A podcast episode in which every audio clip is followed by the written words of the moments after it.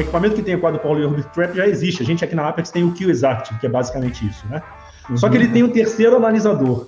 E essa questão do terceiro analisador que ficou, digamos, um pouco polêmica, muito discutida no Congresso, né? A Apex Science, por meio do Fernando e do Amadeu, estiveram presentes na maior feira de espectrometria de massas do mundo, a ASMS, que aconteceu agora no mês de junho, em Houston, Texas, nos Estados Unidos. Quer saber das principais palestras, dos principais novidades, das principais mesas redondas e até mesmo o lançamento de equipamento que fez com que as outras empresas ficassem pianinho? Então se liga só nesse episódio do ChromaCast que ficou sensacional. Esse ChromaCast é um oferecimento da Matrix LCMS e Apex Science.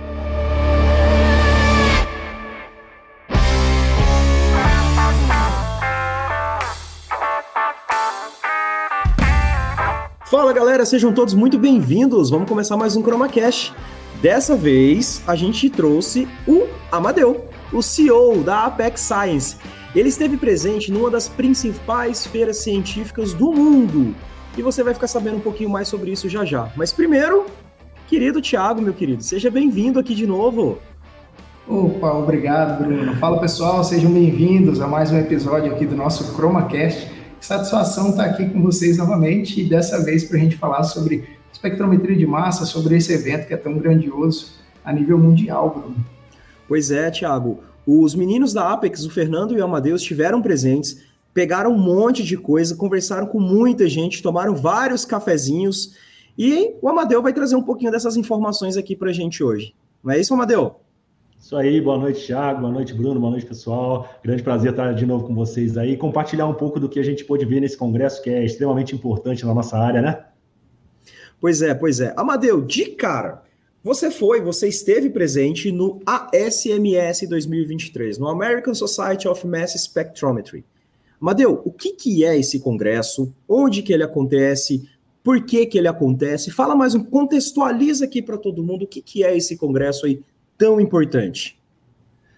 Bruno, esse é simplesmente o maior congresso de espectrometria de massas do mundo, né? A gente está falando aí de um congresso que reúne alguns milhares de pessoas falando simplesmente sobre IMS, né? Então é o congresso onde tudo acontece, basicamente, né? É um congresso anual, né? Organizado pela, pela Sociedade Americana de Espectrometria de Massas, e esse ano aconteceu em Houston, no Texas. Então, só de programação oficial a gente está falando aí de quatro dias mas você tem dois dias pré-congresso, né? Então, assim, com os eventos das empresas. Então, todas as empresas fazem um evento específico de um dia só de palestras. Você tem cursos pré-evento, você tem workshops pós-evento. E como eu falei, né? São milhares de pessoas falando, falando sobre esse assunto, né? É tão relevante, né? Então, é onde acontecem os principais lançamentos de equipamentos, é onde é, acontecem as principais é, divulgações é, científicas da área, é o encontro para quem para quem trabalha na área. Né? Então, se você trabalha com MS e quer ir num encontro, eu sugiro fortemente esse, esse congresso. nós estamos aqui com uma das referências a nível Brasil aqui, quem sabe mundial também, né? O Amadeu, ele figura aqui no, na linha de espectrometria de massa, eu particularmente admiro bastante, e junto com ele, né, ele traz também a Apex nessa linha aí, oferecendo vários serviços ao mercado na linha de espectrometria de massa pôde frequentar esse, esse congresso, né, checar todas as novidades e fala para a gente aqui, Amadeu, quais foram os principais temas abordados durante esse congresso? É, Tiago, essa é, é uma pergunta até difícil, né, diante da, da diversidade de, de, de, temas que são abordados, né? Para vocês terem uma ideia, a gente está falando aí de dezenas de sessões gerais, dezenas de sessões de painéis, né? É um congresso muito, muito grandioso, né? Então, abrangendo aplicações que eventualmente a gente nem imagina que, que dá para trabalhar com MS, né? Uhum. Mas, assim, se fosse para destacar, eu acho que talvez três principais temas, assim, que mais chamaram a atenção nesse congresso, eu diria que o principal deles, que a gente vai explorar aí com mais detalhes, é, foi o lançamento de um equipamento uh, da Termo, né? Uma nova versão do Orbitrap, é, um equipamento denominado Astral, uh, que inclusive o, o inventor do Hubtrap, né, o Makarov, que trabalha na Termo, ele uhum. considerou que foi o, o principal uh, desenvolvimento, né, a principal evolução desde o lançamento do Orbitrap, né? Então foi um, foi um lançamento que estava sendo muito aguardado, né? É, foi feito muito, foi gerada muita expectativa em cima desse equipamento, né? Uh, antes do Congresso, é, começaram a divulgar algumas é, informações até extraoficialmente, né? Então é, a, é, a, empresa organizou um evento pré-congresso bem, bem restrito. Uh, e aí o pessoal já começou a vazar algumas informações, e aí isso começou a chamar muita atenção, né? E aí é, várias sessões orais, né? Então, inclusive, a, a sessão oral que, que, que foi, é, lança, foi divulgado, né, o equipamento, a apresentação do Makarov foi no, no painel, foi na, na, na, principal sala do Congresso. Eu acho que naquele momento tinham aí facilmente duas, duas, duas a três mil pessoas assistindo essa apresentação. Né? Então, um negócio assim grandiosíssimo, né? Então isso movimentou muito, gerou muita demanda, movimentou muito é, teve muita discussão, né? não só da, da, da própria empresa, como dos concorrentes também, para tentar, entender um pouco o que estava acontecendo ali. Então, esse foi realmente um dos principais temas do Congresso. Né? Uh, o, segundo, o segundo tema que, que chamou muita atenção uh, foi é, um, é, um assunto que vem chamando, é, que vem tendo destaque, né? que é relacionado aos compostos da classe dos perfluoroalquil compostos, né? Então, que a gente uhum. chama de PFOS e PFAS, né? Que são compostos, é, basicamente, né, são compostos cadeias longas car carbônicas, né, é, substituídos, amplamente substituídos por átomos de flúor, né, então totalmente ou parcialmente saturados é, com compostos de flúor, né. E por que, que isso chamou bastante atenção, eu, eu achei, né? Esses compostos, a gente está falando aí de uma classe de, de, centenas a milhares de compostos, né? E eles são muito utilizados na indústria, na, na indústria pessoal. Então a gente está falando aí de PFOS, é, eles são, são utilizados na indústria eletrônica, indústria têxtil, indústria de papel, indústria de plástico, né? Então eles é, contemplam, é, a utilização deles contempla em uma vasta, vasta é, faixa de, de, de, indústrias aí, e, esses são, e, e, obviamente que esses compostos eles têm um, um impacto importante no nosso dia a dia, né? Para vocês terem uma ideia, eles são é, chamados de compostos, substâncias químicas eternas, né? Por que isso? Porque elas não se degradam, né? E aí, como são é, substâncias que não se degradam, isso tem um impacto muito grande na nossa saúde, né?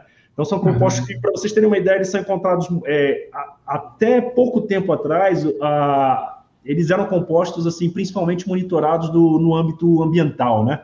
Então, a gente fala, por exemplo, em água, no ar, no solo, mas me chamou muita atenção a diversidade é, de uh, aplicações que, é, que foram monitorados esses compostos, né? Então, por exemplo, o pessoal começou a, a buscar isso em, em, em, alimentos, diferentes tipos de alimentos, né? Pra vocês terem uma ideia, fizeram até um estudo em plasma, uh, no plasma de bombeiros. Por quê? Porque naquelas almofadas, naquelas espumas que são utilizadas para conter é, incêndio, tem esses compostos também, né? Isso pode migrar para os bombeiros, né?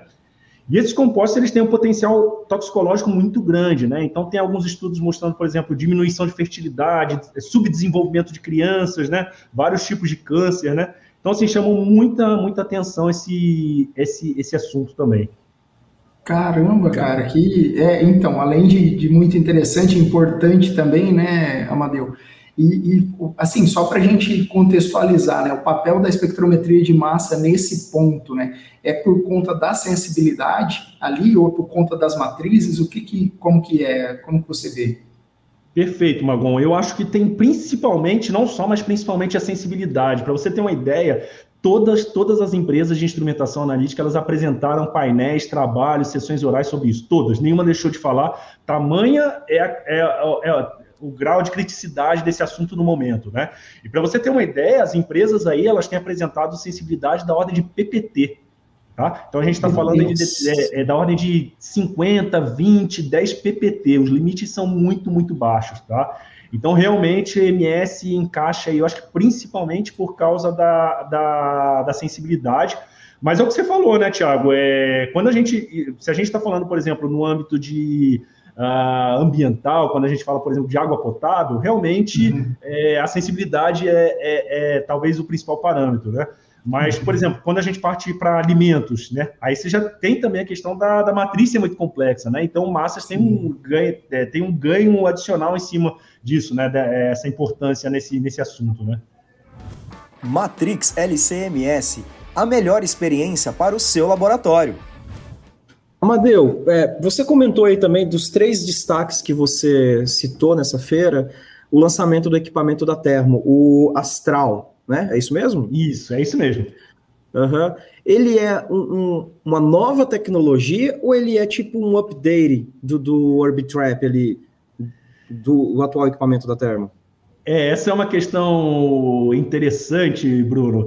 É, eu acho até que do ponto de vista mercadológico, de marketing, né? É, por quê, né?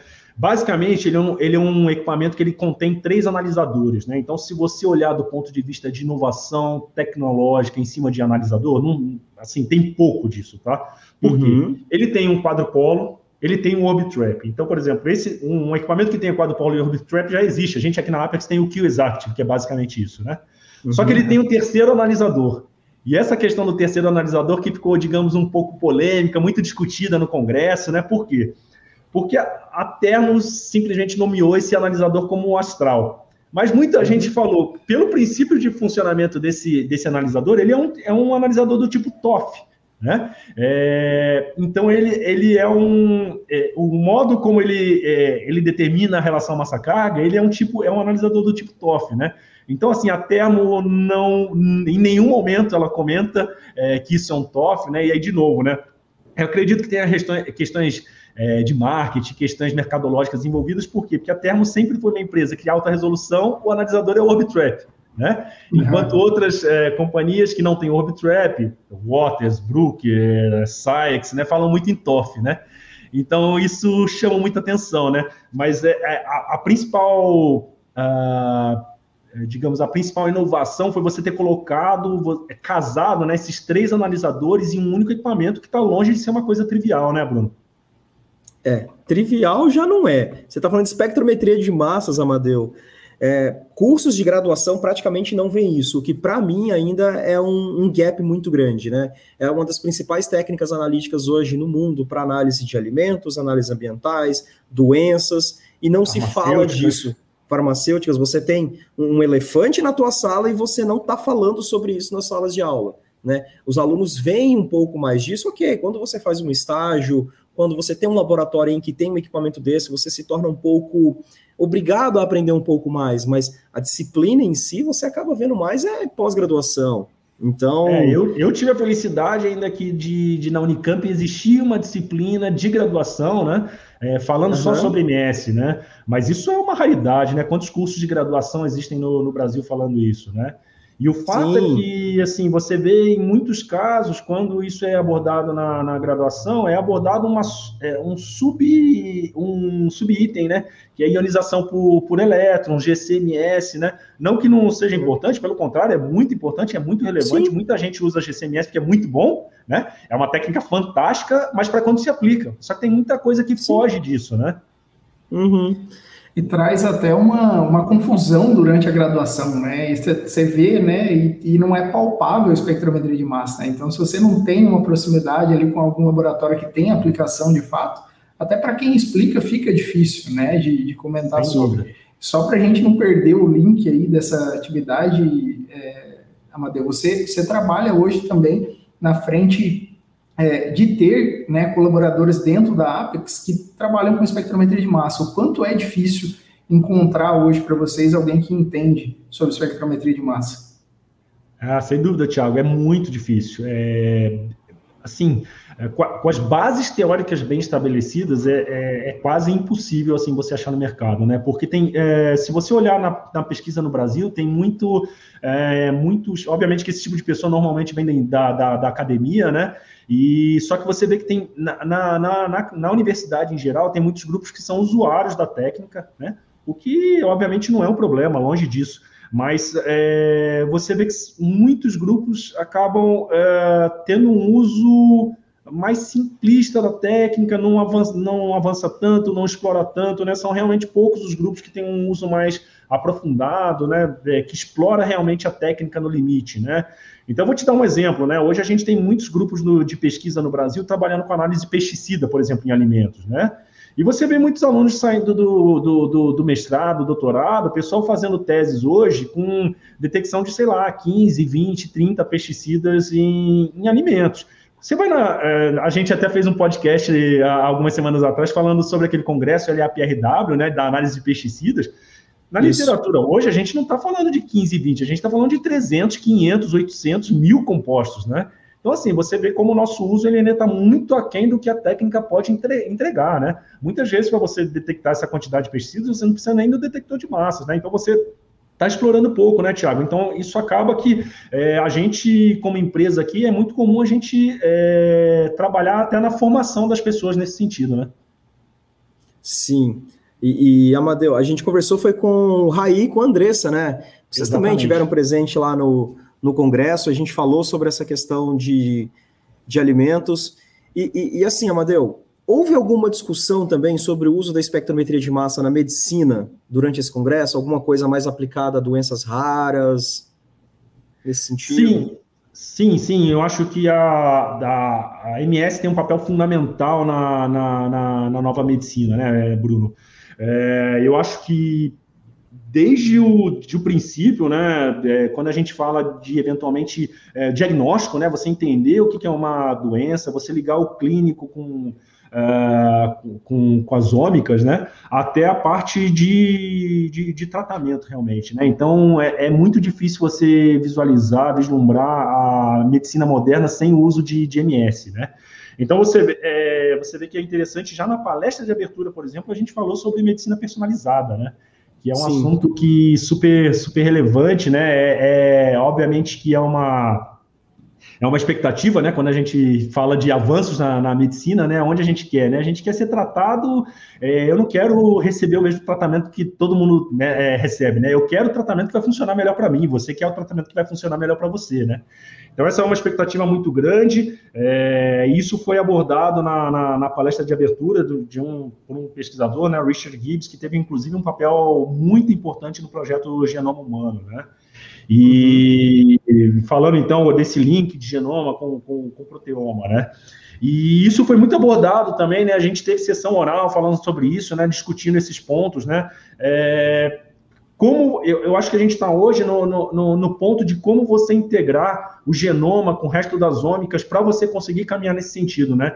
É, eu acho que essa talvez seja a palavra principal nesse assunto, né? Integração de dados, né? A gente hoje, é, a tecnologia hoje tanto para genômica quanto para proteômica metabolômica, ela permitiu que a gente gerar uma quantidade de dados muito, muito grande. Né?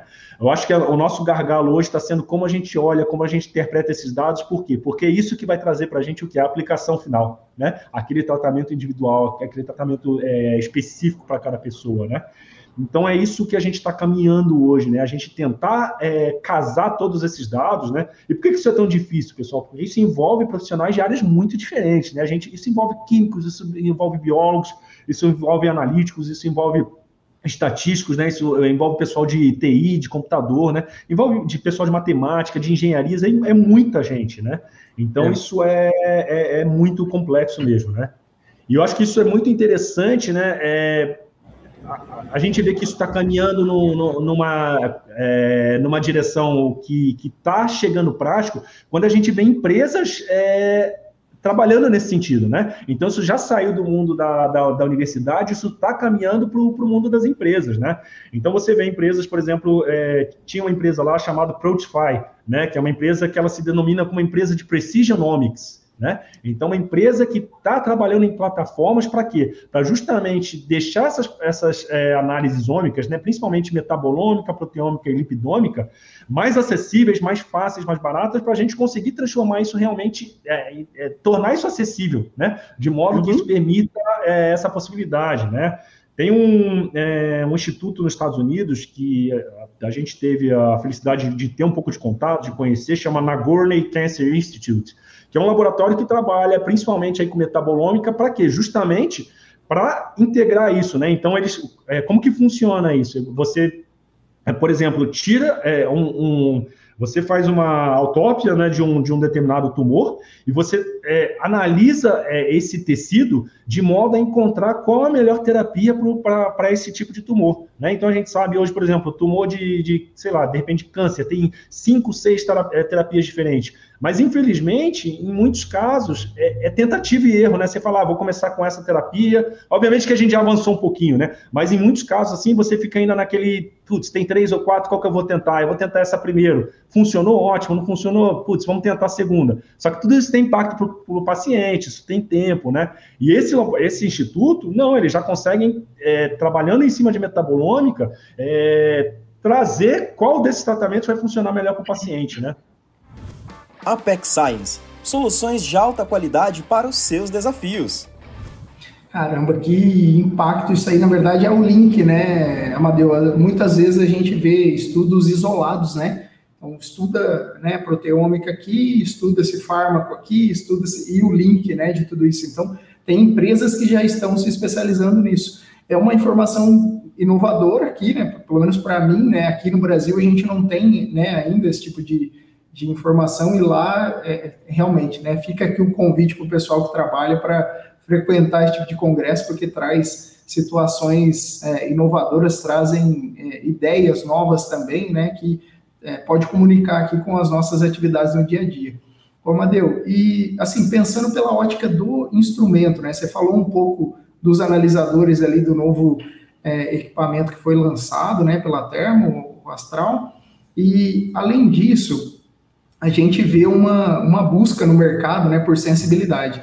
Então, historicamente, né, se a gente olhar a história de evolução da espectrometria de massa, teve algumas inovações, né? Lançamento de uma probe nova, por exemplo, né? E, e, e o avanço das, das tecnologias. Teve algum marco, além desse, dos analisadores, do analisador, né? Essa conexão aí do Orbitrap com o TOF, não sei como que está sendo feito isso, na verdade, né? Estou curioso, inclusive, para saber como que funciona isso na prática, né? Mas é, teve algum outro tipo de lançamento, por exemplo, com relação à fonte é, de ionização ou algum tipo de detector propriamente dito? É, Tiago, a gente teve, é, teve avanços assim, mas é, eu diria que de revolucionário, assim, não teve, é, principalmente no que diz respeito à sensibilidade, não teve uh, avanços é, muito revolucionários, digamos assim, né? Eu acho que hoje em dia, quando a gente fala na parte de, de, de sensibilidade, principalmente em, em, equipamentos do tipo triplo quadrupolo, né? A, o que, que deu para notar pelos trabalhos apresentados no, nos painéis, né?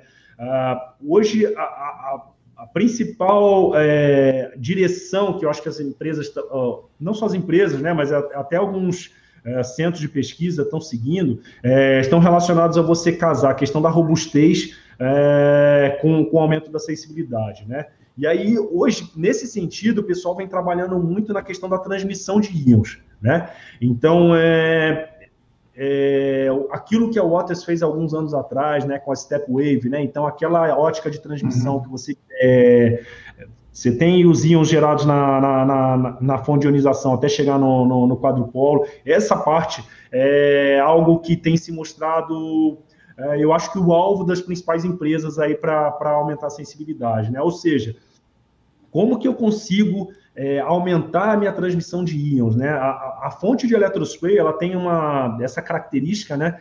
Que você gera uma quantidade de íons muito grandes ali no, no, no na, na, fonte, é, só, só, que o processo é um pouco caótico, né? Então você tem muitos íons, você tem é, o espalhamento muito grande desses íons, você tem uma distribuição muito grande de energia cinética, então você controlar isso, não perder isso, e além de tudo, você tem aquele monte de, de, de molécula neutra, de interferente ali no meio, né?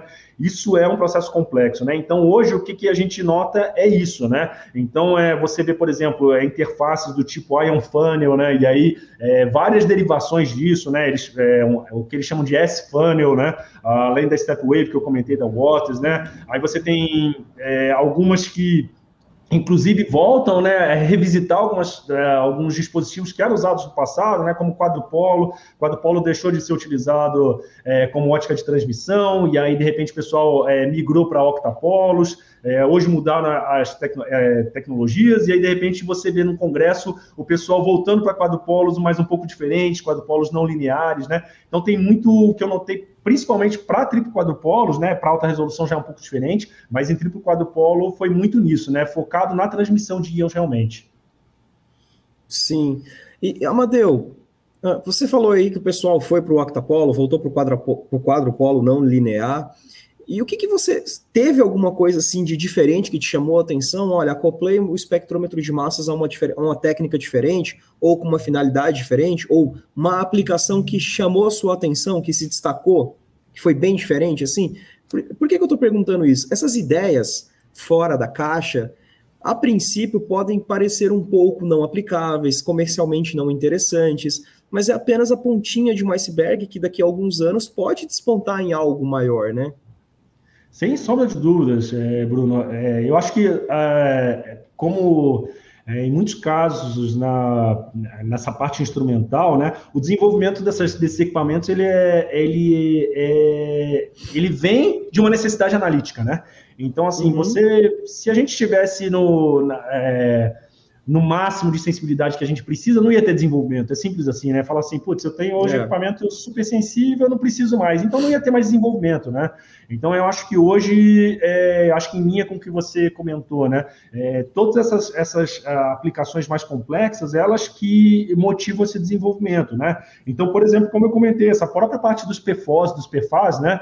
É, é uhum. algo que vem motivando nesse sentido, né? Então, quando você fala de moléculas que não são das mais simples de serem analisadas, no nível de PPT, isso é o tipo de coisa que faz os caras falarem, putz, hoje eu tenho. É, é, é, um negócio absurdo, né? Quando você. Isso é algo inimaginável há, sei lá, uma década atrás, né? Hoje, quando você pega é, os triplo-quadrupolos, você pega a especificação desses equipamentos, eles falam em zeptomol, sabe? Há, há, alguns anos atrás, a gente não sabia o que era zeptomol, né? É, a gente está falando aí de 10 a menos 21 mols, né? É, é, isso que eu ia te perguntar, Amadeu. Vamos lá, o que é Zeptomol aqui, galera? 10 a menos 21? Exatamente, né? Então você tem mili, micro, nano, pico, fentuato e zeptomol, né? Então, uma insanidade, né? Eu, eu, eu descobri essa unidade quando eu estava ainda no doutorado, a coisa de talvez 15 anos atrás, quando eu vi um artigo que tem, tem alguns grupos de pesquisa, Bruno, cujo é. É, é, trabalho é bater recorde de sensibilidade, né?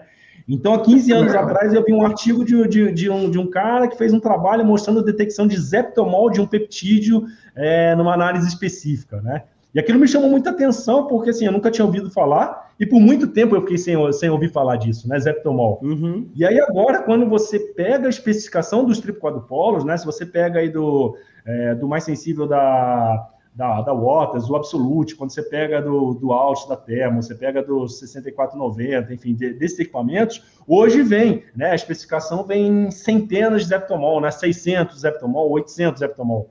Obviamente, Bruno, que isso é em condições específicas, né? A gente sabe Sim. como é a especificação, é aquele peptídeo que ioniza super bem, né? É aquela água ultra pura, aquela. Mas ainda assim é alguma coisa que já está no, no dia a dia, né? Porque se você pega o documento oficial, tá lá. Né? Então é. É, é, é nessa direção que a gente está caminhando, né?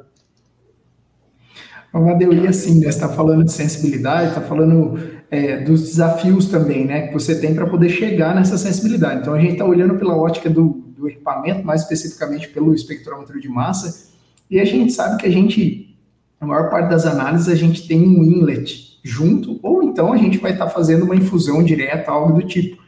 E aí a minha pergunta é até de curiosidade para você, né? Um congresso de espectrometria de massa, mas a gente sabe que é um casamento quase perfeito, né? Um LCMS ali. E teve alguma coisa relacionada a isso ou não? É um congresso em espectrometria de massa e ponto. Ninguém fala de LC e de CG lá. É, essa questão de, é, do, do, LC com MS é sempre uma questão um pouco controversa, né, Tiago? Eu acho que talvez a gente aqui na Apex seja um pouco diferente. A gente tem uma, uma escola brasileira aqui, eu não vou dizer eh, que em sua totalidade, talvez eu, não me arrisque nem dizer isso em, em sua maioria, mas a gente tem uma, uma, escola brasileira aqui forte, importante, principalmente de nomes icônicos aqui na em MS no Brasil, que pregam muito isso, né? A, a questão de análise de MS, a, a, ausência de necessidade de cromatografia, de preparo de amostra para análise por MS, né? E eu, particularmente, tenho, tenho uma visão bem distinta, bem diferente né, nesse sentido. Eu acho que existem é, inúmeros e inúmeros exemplos que mostram que quando você acopla a cromatografia, quando você melhora o seu preparo de amostra, você tem um, um ganho muito grande. Né? Então, quando você acopla um sistema, por exemplo, de ultra, ultra performance né, em cromatografia líquida, com um sistema de massa de alto desempenho, você tem o melhor dos mundos, né? Você tem um, você tem um ganho de, de desempenho, de capacidade de análise fantástico, né? Impressionante, né? Então, assim, eu, eu, eu tenho talvez essa visão um pouco discordante de uma, de uma parte importante do, do da, da, pesquisa brasileira nesse sentido, né? Mas é, é fato que muitas vezes. É, é, o cara que trabalha com massas, e isso é natural, né? Porque você tem um detector muito, muito específico, muito sensível, muito seletivo, né? É óbvio que o cara que trabalha com índice de refração, que o cara que trabalha com, com V, é óbvio que ele tem, ele, o, o, ele tem que ter um foco maior em cromatografia, porque o detector dele é menos específico, né? Então é óbvio que ele tem que se preocupar mais com separação. Isso é natural, né? Mas também não dá para negligenciar naquilo que a gente trabalha, né? Naquilo que, é, que a gente faz no dia a dia, a parte cromatográfica, né? Então, no Congresso teve, assim, Tiago, mas é, é, é, muito pouco, assim, até teve, eu fiquei até surpreso, acho que talvez tenha sido a primeira vez que eu vi na SMS, eu já fui em algumas, né, é a primeira vez que eu vi uma, uma sessão de painéis falando em acoplamento de cromatografia líquida com massas, né, mas é uma sessão mirradinha, pouca gente, a gente está falando aí alguma coisa da ordem de, num congresso aí de 4 a 5 mil pessoas, a gente está falando aí de 15 a 20 painéis, né, e, assim, curioso, né, porque algumas coisas que eles colocam ali são coisas que quando você fala assim de repente de inovação, se você apresenta isso para um cromatografista, não é exatamente uma inovação, né? Então assim, tem coisas, tem, tem é, comenta, se fala, se sim, mas não é exatamente, né, aquela aquela, digamos assim, aquela inovação em termos de cromatografia, né? Uhum. nesse, nesse mesmo sentido, assim, Amadeu, eu estava pensando aqui enquanto você é, comentava, né? A gente sabe que tem inúmeros desafios ali, né? Durante né, a, a análise cromatográfica e de espectrometria de massa. Teve alguma algum pulo gato, alguma coisa que mostraram para poder eliminar essas dificuldades realmente, né? Superar, né? A, alguma dificuldade em espectrometria de massa? Você fala no sentido de acoplamento com, com técnicas de separação? Isso. Ou preparo de amostra, ou então tratamento de dados, talvez. É, aqui, aqui, assim, é uma dificuldade mundial fazer determinada análise ou de determinada classe de compostos que ali alguém apresentou uma solução interessante, seja por acoplamento, seja por purificação, preparo de amostra. É, eu, eu acho que assim, uma das coisas que a gente está caminhando é, e que houve até uma talvez uma, uma, mudança um pouco mais conceitual na questão da aplicação na parte de mobilidade iônica, né? Porque, de novo, né, não é, é, é um pouco mais o foco do, do, que a gente chama de masseiro, né? O pesquisador da parte de massas, né? Então, realmente, ali não é um lugar onde você vai encontrar é, salvo algumas exceções, né, você não vai encontrar algum avanço assim fantástico, alguma coisa muito diferente na parte de cromatografia no preparo de amostra, né? Mas para aplicações complexas, né, você é, o que, que o cara de massas ele pode fazer para ajudar, é, para contribuir com isso, que seja realmente que faça diferença, né? E eu acho que a mobilidade iônica ela, ela, ela vem apresentando essa é, digamos, esse incremento grande em capacidade de pico e capacidade de separação, né? Eu acho que hoje a, a mobilidade iônica ela está sendo vista com olhos um pouco diferentes é, daquilo que ela, ela vinha sendo, talvez, é, pregada por algumas pessoas há coisa de 10, 15 anos atrás, né? E eu acho que a gente está caminhando num, num, numa direção muito interessante, né? onde a mobilidade iônica está sendo apresentada como uma nova dimensão, uma dimensão ortogonal de separação. Né? E isso vem trazendo frutos fantásticos. Né? Então, assim, desde você conseguir, por exemplo, é, num triplo quadrupolo mesmo, né? Você colocar uhum. um dispositivo de mobilidade iônica, por quê? Porque você sabe que muitos interferentes uh, da sua matriz têm um perfil de mobilidade diferente do, do, do, seu analito, né? Então você tem mais uma dimensão que é uma dimensão diferente da cromatografia, é uma, é uma dimensão diferente da espectrometria de massas para separação. Então você tem três dimensões de separação, né? E isso vem mostrando ganhos muito grandes, né? Então eu acho que talvez essa. E aí isso é, é, é mais a cara do cara de massas, né? É mais a cara do, do, do pesquisador que trabalha com massas, né?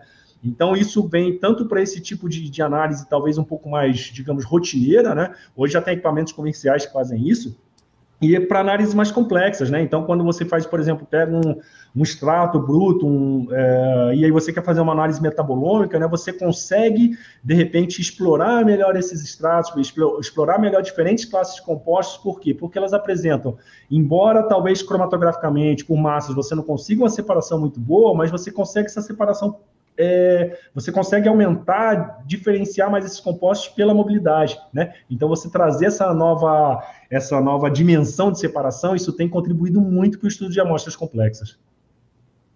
Eu ia até entrar nesse ponto, Amadeu, de, de amostras complexas assim com você. É, além dessa questão da mobilidade única que você citou agora, tem mais algum outro ponto que você viu que se destacou nessa questão de amostra, de, de análise de compostos mais complexos? Ou a mobilidade iônica ainda é, é aquele. É o que está acontecendo ainda, é o que está em evolução? Eu acho que são dois pontos, Bruno. Eu acho que sim, a questão da mobilidade ela tem um papel importante e eu acredito que a gente ainda esteja numa fase mais é, incipiente disso, né? É algo que, assim, se você parar para pensar isso, se você parar para pensar é, comercialmente, equipamentos que fazem isso, fazem isso bem feito, né? A gente está falando aí de pouco mais de uma década, né? Então, assim, eu acho que ainda tem muita coisa para a gente avançar do ponto de vista instrumental, para conseguir ter é, uma dimensão com maior capacidade de pico, né? Ela chegar mais próximo da capacidade de separação que a gente tem hoje por LC, por massas, né? Então, eu uhum. acho que esse é um ponto. E eu acho que, assim, também a massas de resolução ultra alta, né? Então, quando a gente vai aí para detectores do tipo é, o ICR, né? Ciclo, é, ressonância ciclotrônica de íons, né?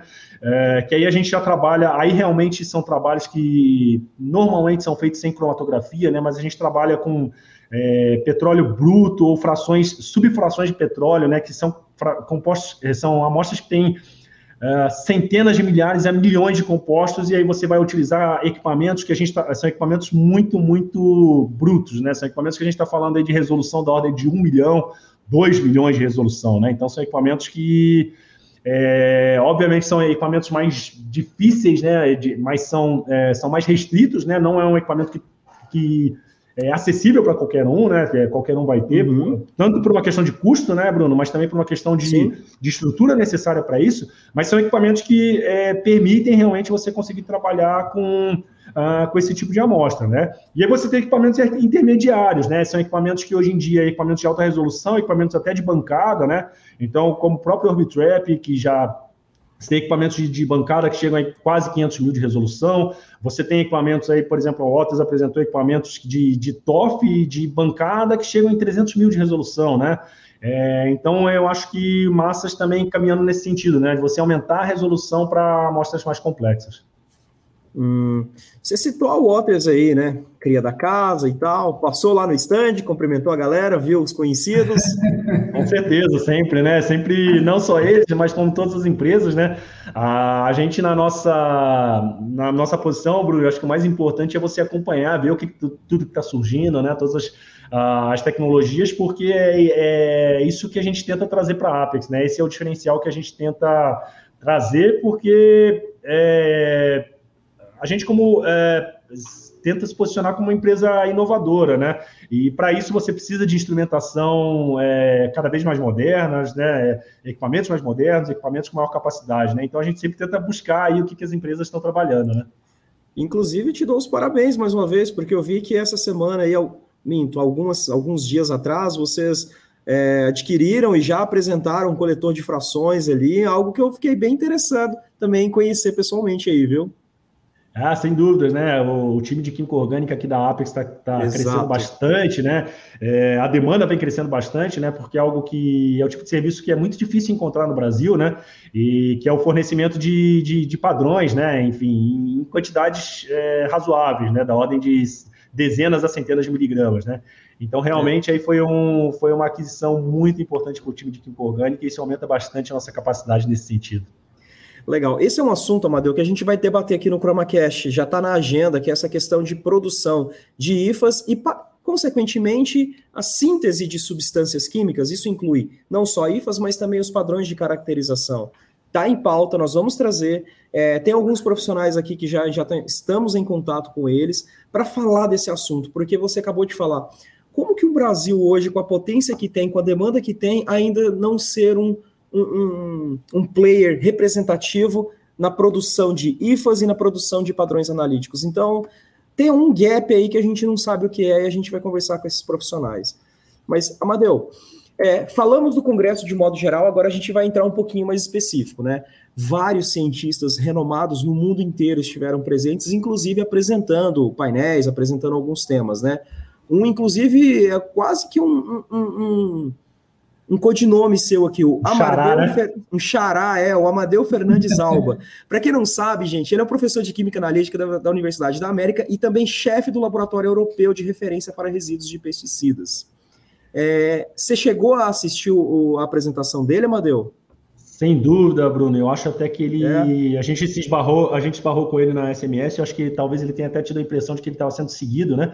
Porque a gente acompanhou ele lá no Panamá, na LFRW, a gente assistiu a palestra dele lá no Panamá, e aí é muito estranho, né? Porque aí passa duas semanas, de repente, o mesmo cara que te assistiu lá está te assistindo nos Estados Unidos, você fala, cara, o que está acontecendo, né? E, assim, eu acho que foi uma das palestras talvez mais interessantes do, do, do, do Congresso, né? Uma palestra é, bem voltada para aplicação, né? É, porque, de novo, né, abre talvez um pouco o nosso olho para o que, é, de repente, para um tipo de perigo que a gente está muito exposto, mas é um perigo oculto, né, que a gente não se dá conta, né? Que é o que? Ele mostrou que lá na. Ele é um professor da Universidade da Espanha, como você comentou, né? E ele uhum. mostrou, uhum. é, Bruno, que lá na Espanha é muito comum que você comprar umas batatas, tá? Umas batatinhas, aquelas batatinhas pequenas, né? Num saco plástico. E aí você colocar essas batatinhas direto do saco plástico, você tira isso da geladeira, do freezer, você coloca direto isso no micro-ondas e depois você consome, né? E aí a questão é: será que tem algum problema do ponto de vista de saúde? Será que isso tem algum impacto? Ela está num saco plástico, você colocar no, no, no micro-ondas, né? É, essa questão do micro-ondas é um pouco controversa, né? Tem, tem até o pessoal mais antigo, minha mãe mesmo tem, tem desconfiança nesse sentido, fala, putz, esse negócio de micro-ondas não é legal, né? Enfim, tem, é legal, tem, um pessoal que não, tem um pessoal que realmente não, não, é, não é muito adepto dessa, dessa tecnologia, né? Mas foi um trabalho muito, muito interessante, onde ele fez um estudo é, mostrando a diferença de você utilizar essa batata, você cozinhar essa batata no modo que a minha mãe cozinha, né? Então ela tira do saco plástico, coloca na panela, né? É, na água uhum. fervente, cozinha essa batata. Cozinhar essa batata no micro-ondas sem o saco plástico e cozinhar a batata com o saco plástico, né? Então o impacto do saco plástico nisso, né? E aí isso vai muito em linha com o trabalho que a gente vai que a gente vai desenvolvendo aqui. Aí acho que tá até dando um spoiler, né, Bruno? Também um, um tópico do, de de, de, um, de um próximo episódio aí, que eu acho que é um assunto que está muito é, relevante, né, muito, sendo muito abordado, que é a parte de extraíveis e lixiviáveis na indústria é, farmacêutica, né? Mas eu acho que é, é, é, um tópico que abrange muitos pontos que, no sentido de o quê? Tudo que a gente consome hoje está dentro de embalagem, né? Uhum. E aí, qual que é o impacto dessa embalagem para a nossa saúde, né? Então você pega Poxa, um remédio, um colírio, por exemplo, ele está dentro de um, de um, de um, daquele plastiquinho, essa garrafa de água mesmo, né? Então você vê, Thiago, por exemplo, na Europa, é, é, é, Estados Unidos, já é muito incomum você ter garrafa de plástico, é muito vidro. Né? É justamente por causa dessa discussão, né? Cosméticos, né? Então você tem shampoo, você tem creme, isso tá. E alimentos também, né? E o que, que esse pesquisador, o trabalho do, do, do, do professor Amadeu, né, mostrou é que realmente você tem uma quantidade grande de compostos que são, que migram, né? Simplesmente nesse processo de minutos de aquecimento da batata no micro-ondas, eles migram do plástico para a para batata, né? E aí a reflexão que fica é qual que, será que qual que é o impacto toxicológico disso, né? Que às vezes a, a gente hoje prazo, né? né? Exatamente, porque às vezes hoje a gente se preocupa muito, né? Uh, a gente tem essa preocupação muito grande aqui no, no, no, no, Brasil, acho que principalmente pelo fato de ser um mercado muito regulado, né? Por exemplo, com a questão dos fármacos, mas é aquilo, né? Eventualmente, óbvio, tem tratamentos de, de é, que são crônicos, né? Então você vai tomar aquele remédio, aquele, aquele enfim, por coisa de 20, 30 anos. Mas tem muitos tratamentos que são ali, você vai fazer ali por um, dois meses, ali acabou, né? Uhum. Agora, poxa, aquela batatinha ali, quantos anos você não vai passar comendo aquilo, né? Aquele shampoo, quantos anos? Aquele creme, aquele protetor solar, né?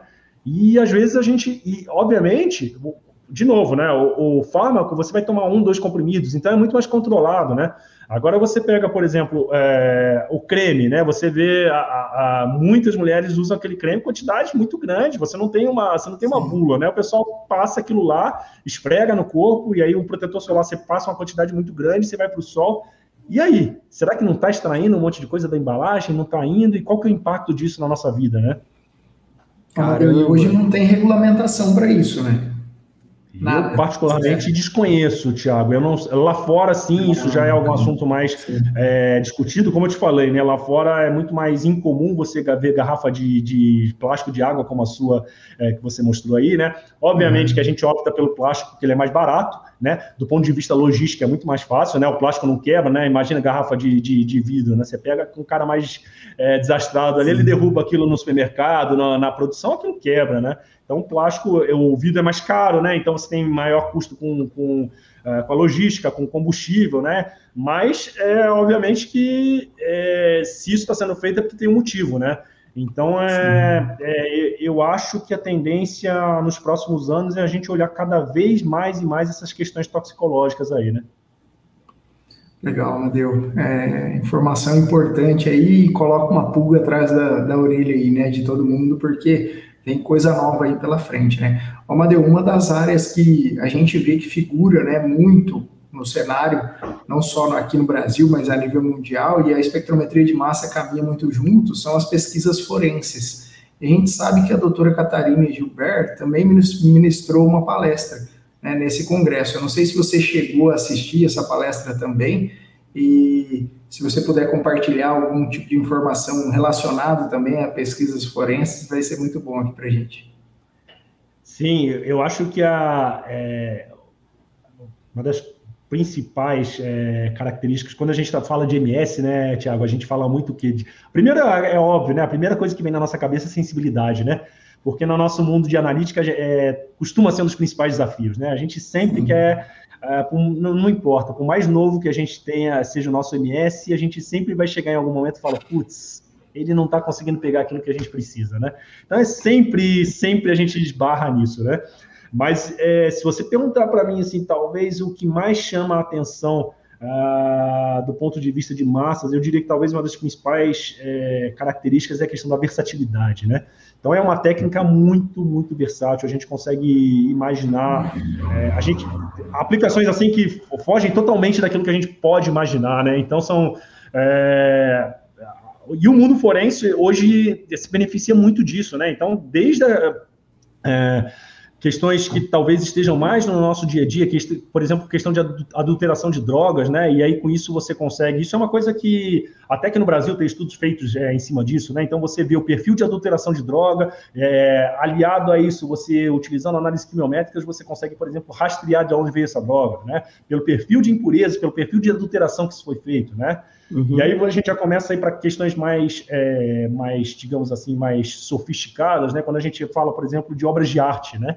Então, você avaliar, por exemplo, falsificação de obra de arte, né? Às vezes você tem... É, você é, vê como você... É, avaliar a autenticidade de obra de arte, por exemplo, então você quer trabalhar, por exemplo, com, uh, com a questão de restaurar uma obra de arte, né? Qual o melhor corante, melhor pigmento que se encaixa ali, né? A espectrometria de massas tem esse papel muito importante no sentido de você conseguir fazer uma análise ali com praticamente nada, nada de material, é, com esse fim, né? Então essas são talvez é, é, aplicações que estão mais aqui no nosso dia a dia, que, que, que é, são, acho que talvez mais é, fáceis da gente de, de, visualizar, né? O que eu achei muito interessante do trabalho dessa pesquisadora, Tiago, é que foi é, algo assim totalmente diferente, né? Que, que vai muito ao encontro dessa questão da versatilidade que eu mencionei, que ela estava é, é, relacionada à questão do marfim, né? A gente sabe que o marfim é, maior parte do, do, do, marfim comercializado no mundo, infelizmente, ele é, é a, a, origem dele é de contrabando, né? É, muitas vezes ele é, exatamente, né? Ele, muitas vezes ele é obtido de fontes ilegais de, é, de elefantes da Ásia, da África, né? Você tem é, um, um é, existem legislações que proíbem a comercialização de marfim dessas fontes, mas obviamente que isso é muito difícil de se monitorar, né? E o que ela mostrou é que mesmo é, em amostras retiradas de museu, ela conseguiu fazer um estudo com amostras retiradas de museu, basicamente ali você esfregando uma espécie de suave, um cotonete ali nessas amostras, e ela conseguiu, a partir disso, você extrair é, um material suficiente para você fazer uma análise proteômica por MS, ultra sensível, e para você conseguir rastrear, tá? Esse, é, qual que é a origem desse marfim? Isso veio de um elefante da Ásia, isso veio de um hipopótamo, que às vezes é também uma fonte de... É, é digamos assim, talvez seria uma fonte de marfim menos Secundária. valorizada. Exato, exato. Então foi um trabalho muito interessante, porque é algo que a gente não imagina, né? Então, para você rastrear tráfico internacional de animais, até nisso massas é, se, se aplica, né? A gente sabe que hoje massas está presente em aeroportos do mundo inteiro, né? É, você passa naqueles detectores, né? Para é, para ver se é, né, entrando na sala de embarque, né, para ver se você tem, teve contato com explosivos, com drogas, né, mas isso impacta até no tráfico internacional de animais, né, é uma, é uma loucura, né? Sim. Você citou a questão de obras de arte também, Amadeu. É, vocês já tiveram algum trabalho assim parecido na Apex, de, de análise de obras de arte, de matrizes que fogem um pouquinho do comum? Não, aqui não, Bruno. Realmente acho que isso é, é, isso é feito por grupos muito, muito específicos, porque é, essa parte da extração da amostra é muito, ela é muito tensa, né? Você imagina, uhum. você pegar uma Mona Lisa, por exemplo, e falar assim, putz, eu preciso avaliar isso daqui, né? Se você passar aquele suave meio errado ali, né? então, é, é, isso é algo feito assim por pouquíssima gente no mundo, pouquíssima gente realmente, né? É. E é um mercado estritamente muito restrito, né? De, de valor agregado altíssimo também. Sem dúvida. Mas é, um é mercado, é interessante. É um valor extremamente alto uma análise dessa, né? Sem dúvida. É. É, e é legal ver, Amadeu, é, essa diferentes aplicações assim da espectrometria de massa, que foge um pouquinho do padrão que a gente está acostumado aqui, né? Agora, Amadeu, muito, muito, muitas coisas, muitos negócios, muitas parcerias desses congressos acontecem ali no por trás das cortinas, no back office, na hora do cafezinho, né? E vocês tiveram oportunidade de conversar com outras pessoas, ver alguma coisa que estava rolando ali também atrás ali do, do, do, das cortinas ali, no backstage? Ah, eu acho que, de novo, como eu comentei, né, Bruno, é, é, um, é um congresso muito diferenciado, porque, cara, se você trabalha com isso no mundo, se você quer conhecer coisas novas, se você quer oportunidade, é, é o lugar para estar, né? E eu acho que isso serve até de talvez de um aprendizado para a gente, né? Você vê como é, lá fora a, a, a, sociedade, acho que como um todo, né, ela está muito mais desenvolvida nesse ponto, né? Quando a gente fala de parcerias, principalmente entre a indústria e a academia, né? Isso no Brasil ainda, acho que vocês sabem, né? Vocês que passaram tanto tempo na, na universidade, né? O Bruno acabou de sair de um curso de pós-graduação aí a gente sabe o quanto isso é difícil, complicado, é, é, praticamente inexistente no Brasil, né? Existem inúmeras barreiras que, se a gente for falar sobre isso, acho que dá um podcast só sobre esse assunto, né? Uhum. E a gente sabe que isso é algo que, é, é, infelizmente, quase não existe aqui no Brasil, né? E lá uhum. é, é, é, justamente o contrário, né? Você vê isso é uma coisa muito natural, porque, de novo, uma coisa puxa a outra, né? Então o cara está na, na, universidade, putz, o cara está trabalhando com a cura da, do, do, da AIDS, né? Cura do câncer putz, o cara precisa de equipamento melhor. E ele não vai conseguir fazer esse equipamento melhor sozinho. Ele sabe que ele precisa da, da, da academia, da, da, da, indústria, né? E a mesma coisa, né? A indústria, putz, ela está avançando, ela achou coisas novas, ela sabe que se ela não tiver uma aplicação de um cara da universidade, ela não vai conseguir vender, aquilo não vai para frente, entendeu? Então, assim, você Sim. vê que essa, essas parcerias, essas colaborações, elas são ela, ela, é, é, algo que é, é muito natural, né? Eu acho que isso é muito fruto da, principalmente, os Estados Unidos é algo que eu admiro na, na sociedade deles, né? Uma sociedade muito pró-mercado, né? Então eles são muito pragmáticos, né? Então eles sabem que eles sozinhos eles não vão conseguir nada, se isolando eles não vão conseguir nada, né? Então isso é, é algo que eu particularmente tenho tento trazer isso para a Apex, né? E não é à toa que a gente está aí com a Matrix, com a parceria, com tantos outros parceiros, né? A gente chegou onde chegou nesses nove anos aí com parcerias, né? Então é muito bonito ver isso lá trazendo frutos muito, muito grandes, né? A ponto de você chegar, para vocês terem uma ideia, né? As principais empresas de instrumentação analítica, Termo, Waters e Agilent, todo ano elas dão prêmios para os pesquisadores que fizeram parcerias com elas e geraram trabalhos de altíssimo nível, entendeu?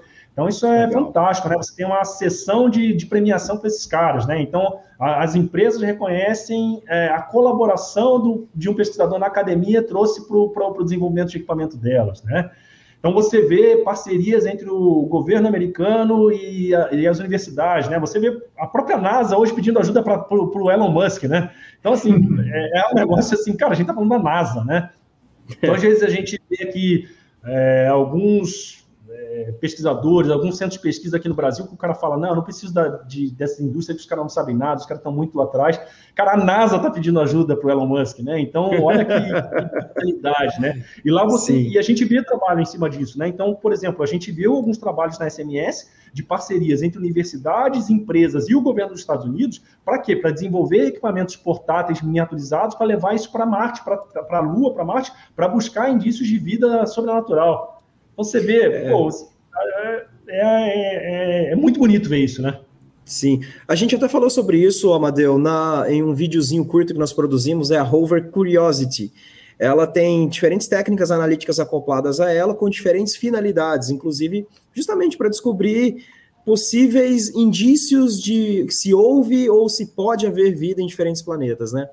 Mas você citou um outro ponto bem legal, Amadeu, que foi a questão que empresas, universidade, universidade empresa tem que ter essa coalizão para poder chegar mais longe e mais rápido. Só que a gente sabe que no Brasil as universidades, eh, de um tempo para cá, a grande maioria, não todas, obviamente, elas têm estão com déficit de verba e não estão conseguindo investir em pesquisa. E acaba que muitos brasileiros, é, cérebros e grandes potenciais pesquisadores vão para outros mercados, como, por exemplo, o mercado americano. Você chegou a encontrar com brasileiros lá, Amadeu, que não fugiram do Brasil, mas é, é porque é o termo que a grande mídia usa, né? A fuga de cérebros. Mas esses brasileiros que procuram desenvolver as pesquisas em outros países. Encontrou com esse tipo de profissional lá também? Bruno, isso foi uma foi algo que me surpreendeu. É fato que fazia tempo que eu não ia na, na SMS. Eu acho que a última, a última SMS que eu fui uh, deve fazer alguma coisa próximo de 10, acho que talvez 10 anos, né?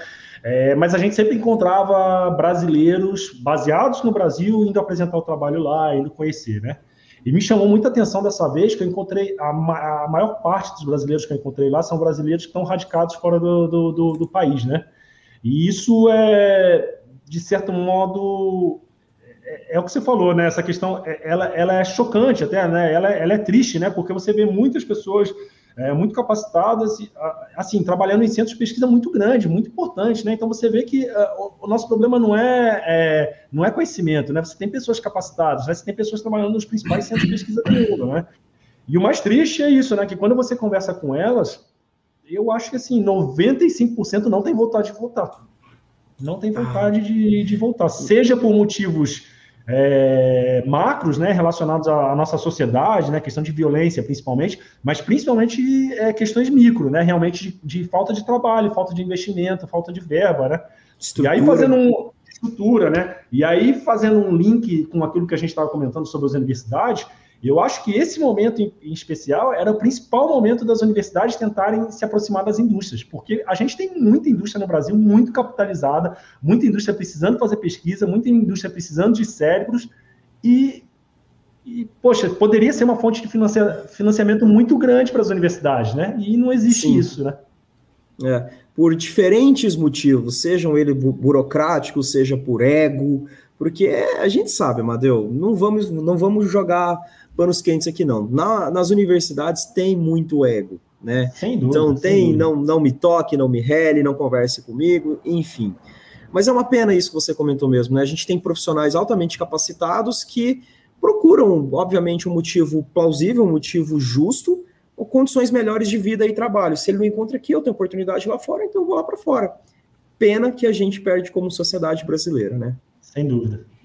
É. Vai perdendo, né? Não tem o que fazer nesse caso, né? E né, parabéns para quem vai também e enfrenta né, uma situação como essa, né? Mas é curioso essa estatística, né? De que não quer voltar. Então, é, para quem tem a dúvida aí, não vá, né? Porque senão vocês vão ficar lá. É impressionante, Thiago. Pensando aqui de todos, todos que eu conversei, eu não, eu não me lembro de alguém que falou assim, não, é. eu quero voltar, porque realmente. Sim é... Mas, Amadeu, eu não vou nem muito longe. Eu vou te dar o meu exemplo. Eu tive a oportunidade durante a minha graduação de morar na Alemanha durante alguns meses. E eu recebi um convite para continuar os meus estudos lá. Mas assim, eu acho que a saudade de casa, talvez a imaturidade daquele momento falou um pouquinho mais alto. Falei, cara, pode ser que seja uma boa oportunidade para o futuro, não agora. Então, a oportunidade correta, a oportunidade adequada no momento inadequado, né? Então, para mim, não rolou. Hoje estou no Brasil, estou muito feliz aqui, está ótimo. Mas Nós talvez. Estamos... Estamos felizes com você aqui, tá, Bruno? Todos nós. Todos nós. Continuemos, continuemos. ChromaCast agradece. Isso, ChromaCast agradece. Amadeu, para a gente não podia deixar de fazer uma pergunta a clássica, né? Você vai num congresso como esse, assim, sempre fica as expectativas que, de, de novas tecnologias, novas informações que podem se conectar com o futuro, né? O que, que na sua visão, né? Assim, eles pincelaram ali em algum momento, mas ainda não foi entregue na espectrometria de massa e mais do que isso você espera, né? Na verdade, o futuro da espectrometria de massa. Eu acho que a, a, a gente está é... Acho que a questão do, do, do, astral mostrou que a gente. É, os últimos anos foram um desenvolvimento muito intenso de aplicações com o que a gente tinha de, de, de instrumentação. Né? Então, a gente tinha é, obviamente que você não, você não tem um, um, prêmio Nobel todo ano, né, Tiago, de, de, desenvolvimento, né? Então você vê assim, se você parar para pensar nos últimos 40 anos, assim, o que, que, teve de, na minha visão, pelo menos, Amadeu, de revolucionário é, em espectrometria de massas, né? A gente teve o Electrospray em 89, é, a gente teve depois a questão do Orbitrap, que do ponto de vista de analisador, para mim, foi a última grande revolução, que realmente foi um salto, assim, é, fantástico, fenomenal, e a gente teve a mobilidade iônica, né? Então a gente está falando aí no intervalo aí de é, 35 anos, de, na minha visão, assim, de três grandes revoluções que, assim, re, revoluções que realmente, né? É óbvio que teve muita coisa Sim. muito boa, muita coisa. É, mas assim, quando a gente fala de que, que realmente é aquele salto, salto, quântico, assim, né? De, de, uhum. de, de, tecnologia, na minha visão, eu posso, obviamente, estar esquecendo coisas muito importantes, mas assim, que eu me lembro de cabeça foram essa, essa, essas três, né? E eu acho que é, tudo isso, é, a gente vinha explorando muito isso, né? E aí com aqueles, é, com aqueles desenvolvimentos menores, com aquelas melhorias que são menores, mas que ainda assim são importantes, né? As aplicações, né? Então eu acho que hoje a gente está é, mostrando que é, talvez por um tempo a gente tenha visto que, nossa, a gente tem é, equipamentos muito, muito bons que para aplicações que realmente que, que, casam, né? Só que eu acho que é, com esse tempo com, com, a passagem do tempo, né, a gente mostrou que realmente a gente, de novo, né, a gente sempre vai é, avançando na ciência, sempre vão aparecendo coisas novas que aquilo que a gente tem hoje já não, já não atende mais, né? Então a gente tinha uma demanda muito grande, por exemplo, para proteômica, né? Então massa estava, nossa, níveis e níveis abaixo, né? E aí com isso a gente veio com o Electrospray, que foi realmente uma grande revolução, a gente veio com os equipamentos de, de alta resolução, os TOFs, o Orbitrap, e a gente falou assim, putz, agora realmente a gente está aqui no nível onde realmente a gente consegue fazer proteômica, né? Só que a gente começou, e aí é aquilo, então, você começa a desenvolver, fazer muito proteômica, vir muita coisa nova, só que aí você fala, putz, tá, a gente está fazendo proteômica aqui, mas não tem o próximo passo de proteômica, por exemplo, single cell proteomics, né, que todo mundo fala, proteômica de uma célula, no, uma célula única, né? Então é uma coisa muito comentada no, no, no, no Congresso, né? Então a gente está falando aí de, de, de, detectar, identificar e quantificar proteínas que estão no nível de no, é, expressas no nível de poucas cópias por célula, né, de zeptomol de proteínas, né? Então, realmente, a gente mostra que aí, de novo, né? Então, a gente chegou no, no, num ponto agora que, de novo, né? Precisa realmente de um, de um, de um salto, talvez, instrumental para a gente conseguir avançar nisso, né? Você vê hoje essa questão dos próprios PFOS, PFAS de novo, né? Todo mundo falando em diferentes matrizes, diferentes aplicações. A gente está no nível, é, é, hoje, é, a, a, questão toxicológica ainda ela não está totalmente clara, né? Mas se você parar para pensar que isso pode estar, tá, por exemplo, em alimentos, é, a gente está falando hoje de limites de PPT que talvez amanhã não sejam PPT, vão ser PPQ. E mesmo que a gente passe por 4 trilhão, e mesmo que a gente tenha massas muito sensíveis, cromatografia muito boa, é, preparo de amostra muito bom, a gente ainda não vai conseguir chegar nesses limites. Né? Então, eu acho que a gente é, vai continuar caminhando no desenvolvimento de tecnologias cada vez mais modernas, cada vez mais é, é, com desempenho mais é, é, maiores, né, no sentido de buscar ainda mais, principalmente sensibilidade, né, é, robustez, Sim. sensibilidade, capacidade de análise. Sim. Amadeu, esse ano você foi na 71ª reunião da ASMS. E a 72ª reunião de número 72 em 2024? Onde vai ser? Já, já deram uma palhinha lá? Já comentaram alguma coisa? É, Bruno, americano é americano é um bicho muito é, muito preparado. Quando eles falam que vão fazer um negócio, eles fazem um negócio bem feito, viu? É, é. Não só é, já tem a próxima, mas tem nos próximos quatro ou cinco anos definido onde Caramba. vocês conversam, né? Os caras são. Que isso, cara. É, é, é, um negócio assim, é, de novo, né? Quando eles falam, vamos fazer, eles fazem um negócio bem feito. O negócio é planejado, é, impressionante, né? Então, sim, vai, vai, vai ter. O, o próximo evento vai ser na, na Califórnia e em 2024 e quem sabe a Apex não vai estar lá, né, de novo buscando novas tendências, buscando principalmente oportunidades de negócio, né, e se, se atualizar, né, sempre visando aquilo, né, que a gente é, tenta refletir no nosso dia a dia aquilo que a gente busca, que a gente apresenta no nosso nome, né, sempre buscando o ápice da ciência, né. Então, o que, que a ciência tem de melhor para oferecer para os nossos clientes para resolver os problemas deles, né? Está certo. É inspirador conversar com esse cara, Thiago. Eu gosto de trazer o Amadeu. Sim. Ele me eu queria boas né? ideias. Sim, cara, não, fantástico. Além das boas ideias, né, cara, tá sempre na ponta da inovação, né? Essa que é, que é a ideia realmente da e por isso que a gente admira o trabalho de vocês, viu, Amadeu? Parabéns, cara, Sim. pela conduta aí, não só sua, mas como do time inteiro, cara. Fantástico. Obrigado, é um grande prazer ouvir isso de vocês aí, parceiros que a gente tem em altíssima estima aí. E é isso, né? A gente, é, a gente não sabe se, se a gente vai chegar no ápice da ciência, a gente não sabe nem se existe esse ápice da ciência, mas a questão é que a gente vai morrer tentando, né? Então é, a trajetória é longa, a trajetória não acaba nunca, mas a gente vai morrer nessa trajetória aí, né? E é isso que traz muito. É, dá muito prazer para a gente no dia a dia, né? Ah, Amadeu, legal, cara. Você inspira muito a gente essa busca aí pelo ápice, vocês correndo atrás, você passando esse espírito para a equipe. Eu agradeço mais uma vez sua participação aqui e espero poder continuar e trazer você muito mais vezes aqui, Amadeu. Obrigado mesmo, viu? Obrigado, Bruno. Obrigado, Thiago. Obrigado por todo mundo que, que, que participou. É, queira ou não, é, acabou que com a gente viajando um pouquinho para SMS, né? Discutindo um pouquinho aí com a gente. E sempre Sim. um prazer, sempre que quiserem, a gente está às ordens aqui. Ah, obrigado, Amadeu.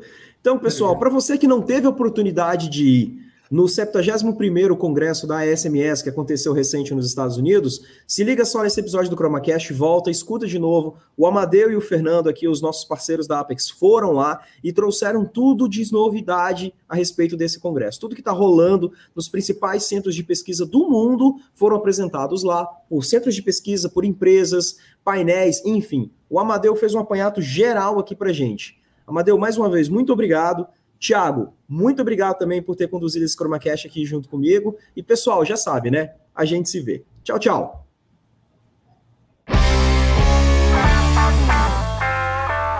Esse ChromaCast é um oferecimento da Matrix LCMS e Apex Science.